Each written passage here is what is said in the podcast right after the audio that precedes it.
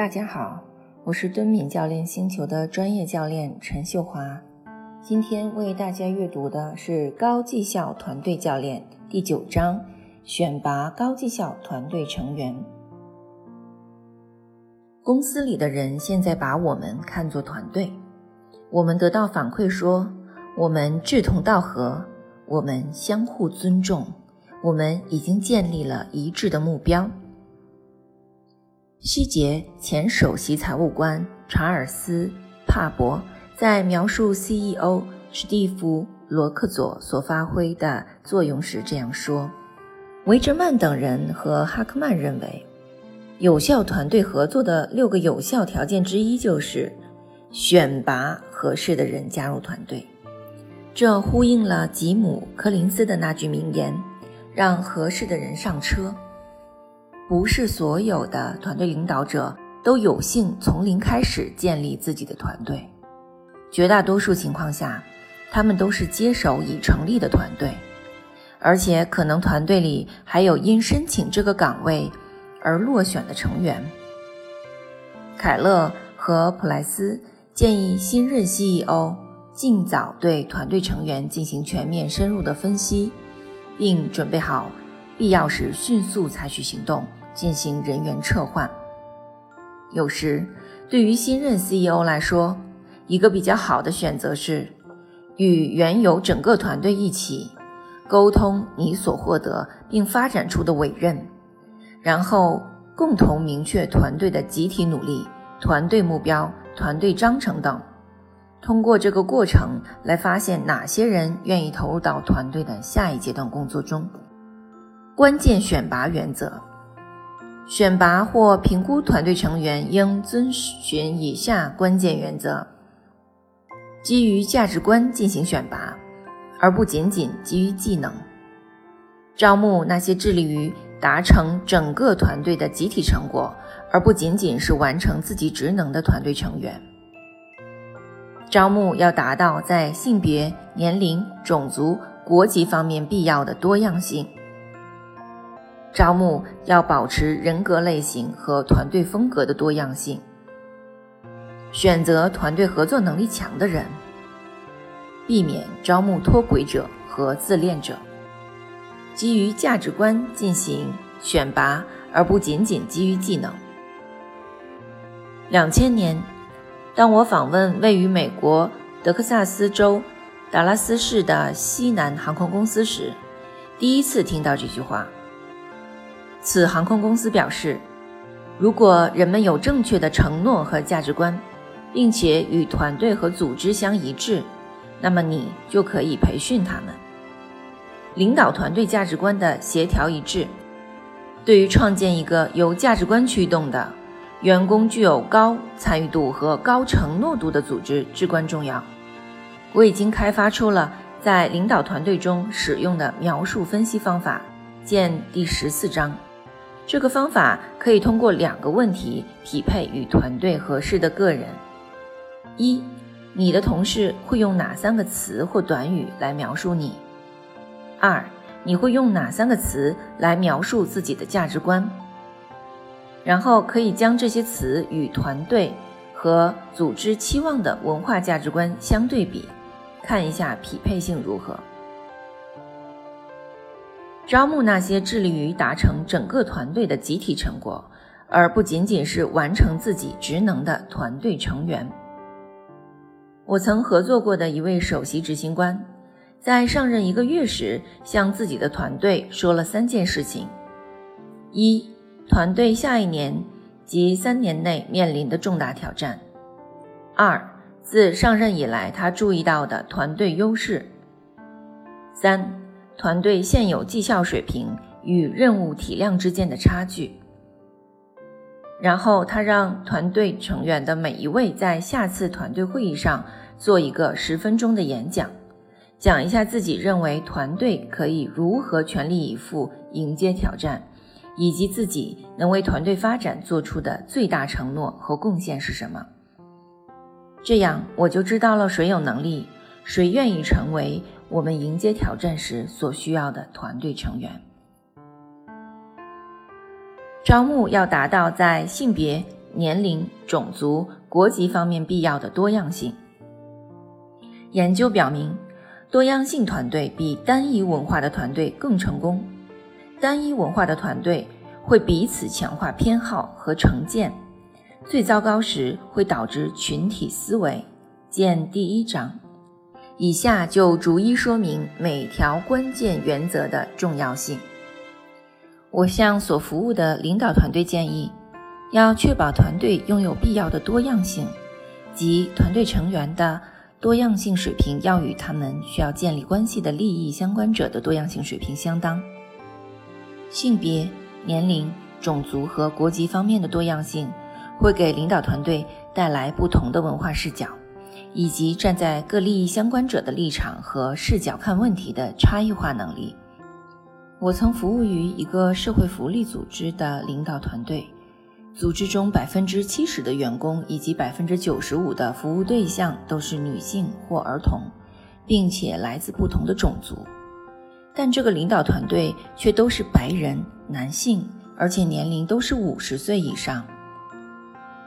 二零一二年，麦肯锡公司调研了。二零零八年至二零一零年间，法国、英国、德国和美国的一百八十家上市公司的 ROE 及资产净资产收益率见第八章和息税前利润 EBA，然后将将之与高层领导团队的多样性做了比较。为了给公司的多样性打分，他们把重点放在两类人身上。这两类人可以从公司数据中客观的衡量：高管团队中的女性和外籍人士，后者代表文化多样性。如第八章所述，调研结果惊人的一致：执行董事多样性排名前四分之一的公司，比排名最后四分之一的公司 ROE 平均要高出百分之五十三。同时，最具多样性的公司的 EBITDA 比最不具多样性的公司平均高出百分之十四。于是，他们得出下述结论：高管团队更具多样性的公司胜出同行的原因有很多，比如给高管团队配备不同文化背景和生活阅历的人，可以拓宽公司的战略视角；那些向传统人才库之外撒网的组织。会在寻求最佳领导人才的激烈竞争中获得回报。招募要保持人格类型和团队风格的多样性。跨越年龄、性别、种族的另外一个重要的多样性是人格类型。迈尔斯布里格斯类型指标表明了不同人格类型的人看待世界的方式非常不同，被广泛的应用于审视十六种。主要人格类型的不同主导视角和世界观，团队并不需要具备十六种不同人格类型的成员，但是了解一下目前团队成员的人格类型的分布，可以发现团队有哪些偏好需要修正。我担任 CEO 时，发现我的团队里都是感知型和直觉型的人，判断型和感觉型的人很少。所以，我们团队总是擅长探索看待事物的新方式，并开发新模式，却不善于决策。相应的，我们的团队总是招募更多符合现有模式的成员，但团队真正需要的其实是判断型和感觉型的人。在招募新成员之前，看一下当前团队团队的参与风格也是很有帮助的。可以运用贝尔宾团队角色表，见第十四章，看看团队缺少哪种角色。上面提到的我们的团队有几个成员是智多星，善于产生新的想法；还有几个是鞭策者，会将新的想法关联起来，把智多星的创意发扬光大。我们缺少外交家和完成者来采纳新的想法。发现外部资源，跟进工作，并把想法落地，以确保新想法成为客户带来可交付的产品。选择团队合作能力强的人，并非每个人都善于在团队中工作。因为拥有精湛的任务技能，并不意味着这个人能够与他人合作，并将那些技能用于完成集体任务中。有些人是很好的独立工作者，有些人是很好的问题解决者，但不善于看到更大的系统。也有些人善于捍卫自己的领地和维护自身利益。领导团队要想发展共享领导力，成为高绩效团队，就需要成员们擅长团队协作。能看到更长远的计划，而不只是关注局部需要；能致力于集体成功，而不只是达成个人成就。避免招募脱轨者和自恋者。着手招募团队成员时，尤其重要的是要避免招募那些表面看上去很好，像是团队合作者，但实质上对团队凝聚力、信任和成功具备破坏性的人。对团队运转最具破坏力的人格类型是脱轨者和自恋者。韦哲曼等人针对高层领导团队的研究发现，阻碍高绩效团队发展的最重要因素之一是他们称之为“危险的脱轨者”的存在。这些团队成员拒绝遵守游戏规则，不遵守团队规范，拒绝接受 CEO 的领导。也可能不同意企业战略、运营模式或团队的主要宗旨。脱轨者带来的麻烦是，他们倾向于把每个人都打倒。更糟糕的是，他们拒绝接受建设性反馈，教练也无法对他们产生任何影响。韦哲曼等人警告说：“当心做出如下举动的团队成员：经常当众抱怨和批评他人。”激发出其他成员最坏的一面，不就事论事，而是攻击他人；散布谣言而不会私下沟通，总是与任何人、任何事针锋相对，长期言行不一致，声称了解自身行为却不能去做出改变。二零零四年，在领导英国广播公司文化变革的过程中，格雷格·戴克将。愤世嫉俗者与怀疑论者做了区分。愤世嫉俗者与韦哲曼的脱轨者类似，原则上他们会破坏所有变革过程，反对接受任何人的领导。怀疑论者会建设性的挑战变革动议，但对他人的说服持开放态度。戴克的变革过程称作“干掉愤世嫉俗者”。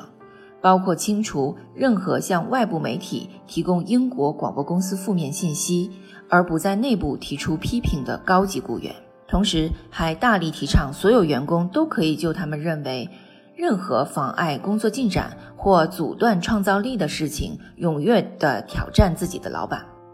解雇脱轨者的代价很大，可能涉及时间成本、薪酬成本以及可能的诉讼。最佳策略是避免录用他们。最有效的在选拔过程中识别出潜在的脱轨者的方式是，让所有候选人都描述一下他们在上一个角色当中最大的失败是什么，以及导致失败的原因。潜在的脱轨者会立马展现他们指责他人的本事，以及他们如何成为环境的牺牲品。非脱轨者会在他们的描述中。表明他们也是问题的一部分，他们做错了什么，以及他们从中学到了什么。其他难以教练和发展的管理人员是那些具有很强的自恋型人格类型的人，他们表现出上瘾行为或否定模式，或者有霸凌员工的倾向。选拔过程，建立团队很重要的是要让那些。你想保留在团队的成员参与到选拔过程当中，这样他们就更有可能共同为决策负责，并欢迎成功的求职者成为同事。同时，让团队之外的人参与进来也很重要。如果不借助他人的帮助，团队总是会招募与自己类似的员工，于是就强化了团队原有的偏向，不能进行平衡优化。许多选拔过程只是采用小组面试的方式，这种方式充其量可以确定求职者向面试官展示自己，以及预测会被问哪些问题和哪些能力。了解候选人在团队情境中的反应也很重要。可以创造一个群体情境，让求职者共同参与其中，或者请每位求职者先以自己将如何推动公司向前发展为题做一个展示，然后与面试官进行一场对话。后一种方式的优点是，